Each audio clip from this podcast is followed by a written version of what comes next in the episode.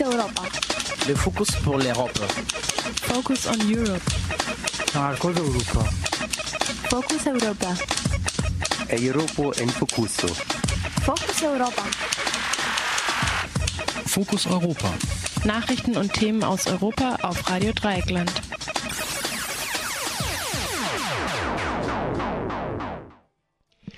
Europa erklärt Teil 2. Europa. Multinationales Bürokratiemonster zur Festlegung des Krümmungswinkels der Standardgurke oder Modell zur Überwindung nationalstaatlicher Egoismen auf dem Weg in eine freie multikulturelle Gesellschaft.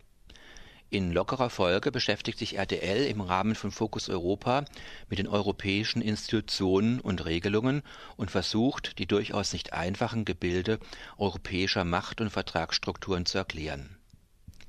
Freizügigkeit für Bürgerinnen der EU innerhalb des Gebietes der Union. Die Freizügigkeitsrichtlinie 2004-38-EG vom April 2004 legt das Recht der Bürgerinnen der Europäischen Union auf allgemeine Freizügigkeit fest in nationales deutsches Recht wurde der Tatbestand im Rahmen des Artikels 2 des Zuwanderungsgesetzes vom 1. Januar 2005 übernommen. Unionsbürgerinnen haben in den Mitgliedstaaten der Europäischen Union das Recht auf Ausreise aus ihrem Herkunftsmitgliedstaat und auf Einreise und Aufenthalt im Aufnahmemitgliedstaat, wenn sie im Aufnahmemitgliedstaat als Arbeitnehmerinnen oder Selbstständige im Wirtschaftsleben erwerbstätig oder auf Arbeitssuche sind. Nichterwerbstätige haben dieses Recht, wenn sie im Aufnahmemitgliedstaat über ausreichende Existenzmittel und ausreichenden Krankenversicherungsschutz verfügen. Das Gleiche gilt für die Familienangehörigen, die den Unionsbürger begleiten oder zu ihm nachziehen. Hiervon zu unterscheiden sind Aufenthalte oder Reisen bis zu drei Monaten, für die nur ein gültiges Ausweisdokument erforderlich ist.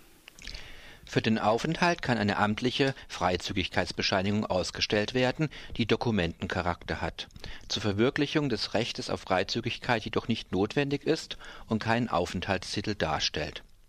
Diese amtlichen Freizügigkeitsbescheinigungen wurden teilweise von Arbeitgebern und Behörden verlangt. Per Gesetzesbeschluss vom 26.10.2012 hat der Bundestag die Freizügigkeitsbescheinigung ersatzlos gestrichen für EU-Bürgerinnen, die im Rahmen der Freizügigkeitsregelungen in Deutschland sind, gelten damit dieselben melderechtlichen Bestimmungen wie für Inländer. Das bedeutet praktisch beispielsweise, ein Arbeitgeber kann von einem Bewerber eine Meldeadresse, wie bei einem Inländer auch, verlangen, aber keine extra Bescheinigung mehr.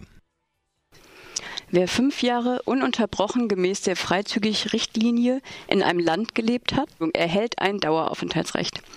Dies stellt einen Aufenthaltstitel dar, über diesen ist eine Daueraufenthaltsrechtsbescheinigung auszustellen. Das Daueraufenthaltsrecht unterscheidet sich vom Status des Aufenthaltes nach Freizügigkeitsregelung dadurch, dass es nicht an dessen Voraussetzungen, also beispielsweise Erwerbstätigkeit oder ausreichende Mittel, Krankenversicherungsschutz oder ähnlichem gebunden ist. Soweit so erfreulich, möchte Mensch sagen, beschäftigen wir uns allerdings zunächst vor dem Feiern mit den Details der Regelungen zum Grundrecht der Freizügigkeit. So kann die Freizügigkeit bei Vorliegen bestimmter Erkrankungen verwehrt werden, wie TBC, Diphtherie, Drogensucht oder Psychosen. Ist diese Einschränkung bei ansteckenden Infektionserkrankungen aus Gründen der Seuchenbekämpfung zwar fragwürdig, aber noch verstehbar, so ist die Diskriminierung an Psychose erkrankter Menschen indiskutabel und vielleicht mal ein Thema für unseren Kollegen Mirko, der sich mit dem gesellschaftlichen Umgang mit seelisch kranken Menschen häufig hier bei RDL beschäftigt. Allerdings werden auch noch ganz andere Hürden bei der Verwirklichung der Grundrechte auf Freizügigkeit aufgebaut. Wer aus den sogenannten Beitrittsstaaten EU 2, also Rumänien oder Bulgarien stammt, genießt Freizügigkeit als Arbeitnehmerin nur, wenn er sie eine Arbeitsgenehmigung EU der Bundesagentur für Arbeit in Klammern BA verfügt. Nur dann darf er sie von Arbeitgebern beschäftigt werden.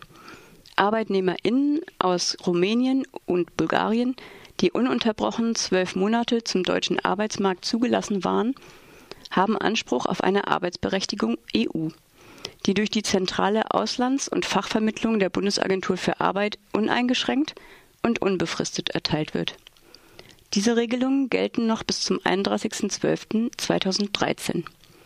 Bis zu diesem Zeitpunkt haben viele ArbeitnehmerInnen aus Rumänien und Bulgarien faktisch große Schwierigkeiten, ihr Grundrecht auf Freizügigkeit umzusetzen. Für Menschen, die aufgrund fehlender qualifizierter Ausbildung und fehlender Sprachkenntnisse der deutsche Arbeitsmarkt in der Regel ganz verschlossen ist, bleibt nach den Regelungen der Freizügigkeitsrichtlinie nur eine Tätigkeit als Selbstständiger Selbstständige. In vielen Fällen wird es jedoch diesen Menschen schwer gelingen, ihren Unterhalt mit selbstständiger Tätigkeit zu erwirtschaften.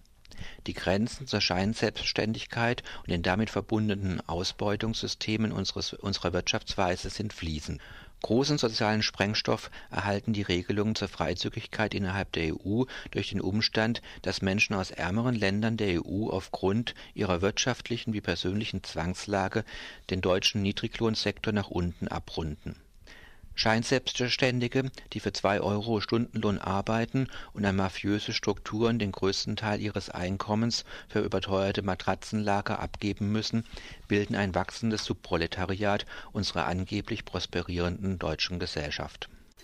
Werden EU-BürgerInnen im Rahmen ihres Aufenthaltes nach den Regelungen der Freizügigkeit arbeitslos, haben sie Anspruch auf soziale Sicherungsleistungen diese Leistungen sind jedoch durch die deutsche Sozialgesetzgebung und die daraus abgeleiteten Verwaltungsvorschriften eingeschränkt. Wichtigster Punkt ist hierbei die Regelung, dass EU-Bürgerinnen, die sich nur zum Zwecke der Arbeitssuche in Deutschland aufhalten, was ein ausreichender Grund für die Gewährung der Freizügigkeit darstellt, von Leistungen nach SGB II, also Sozialhilfeleistungen, ausgeschlossen sind. In der Praxis bedeutet dies, dass EU-BürgerInnen, die sich zwecks Arbeitssuche in Deutschland aufhalten, über kein Einkommen verfügen, was in nicht wenigen Fällen zu existenziell prekären Verhältnissen führt. Ein in den letzten Monaten besonders in rechten und populistischen Hetzmedien präsentierter Aspekt der Freizügigkeitsregelungen in Verbindung mit der deutschen Sozialgesetzgebung bezieht sich auf das Kindergeld.